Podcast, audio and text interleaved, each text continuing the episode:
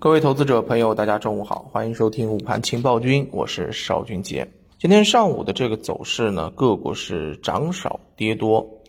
从目前的一个情况上面来看的话呢，呃，很明显啊，就如我跟大家在早盘所说的啊，市场呢就是一个冲高之后有点震荡，个股涨少跌多，指数呢我们来看还可以，对不对啊？说明什么？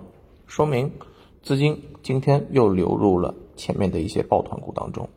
我说过啊，只要是题材股和抱抱团股在目前存量资金博弈的一个情况之下，它不可能共赢、共赢共涨，只能持续很短的时间，一两天的时间吧。我们在上上周的时候看到过，但是在上周末的时候，其实就已经是。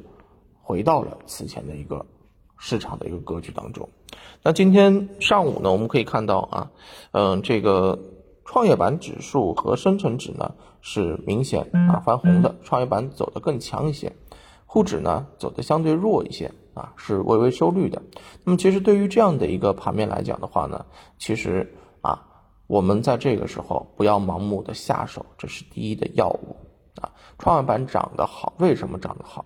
因为相关的这个新能源当中的一些医药涨得好，对不对？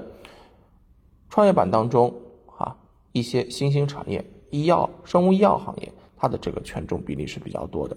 那前面拉创业板指数的是以宁德时代为首的一些新能源、新兴的产业。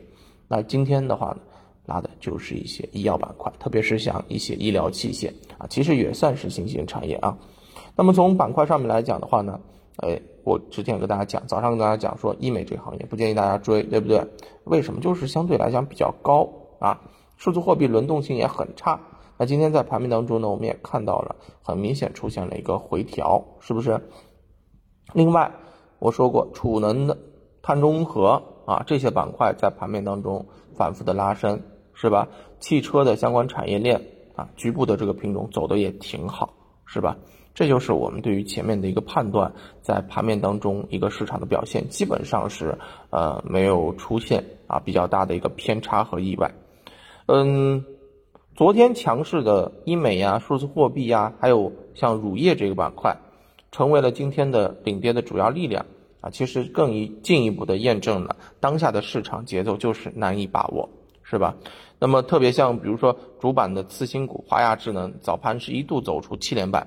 盘中出现大幅的这种跳水啊，所以呢，大家也要注意，追涨是有风险的。一旦你要去追涨的话，你必须得做好是一个跌停板或者说是一个大跌的一个准备啊。你如果能够有这样的一个决心或者有一种觉悟了，做好准备了，那你去做；要不然，那你就先不要去做了，好吧？那另外一方面，那题材轮动了一段时间之后呢，抱团板块可能会出现啊市场的一个。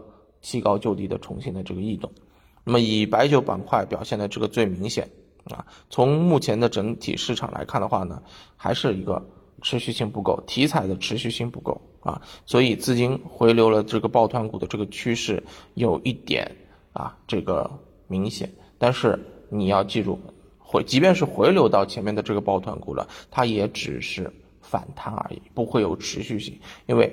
往上冲破上方压力的这个驱动力很少，我目前没有看到。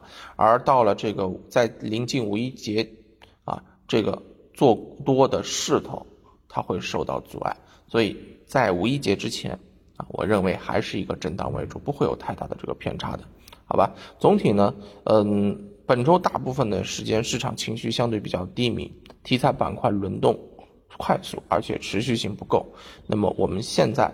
多看少动，谨慎为主，好吧？大家可以对于我此前跟大家讲到的一些啊投资机会啊，像我这两天跟大家讲到的，比如说啊这个超啊顶流基金的底啊，超社保基金的底啊，对吧？这些方向你可以去进行一些参考啊，浅尝辄止，试仓观望可能会更好一些，好吧？那今天就跟大家聊到这儿，我们下午收盘之后，投资不纠结，再见，拜拜。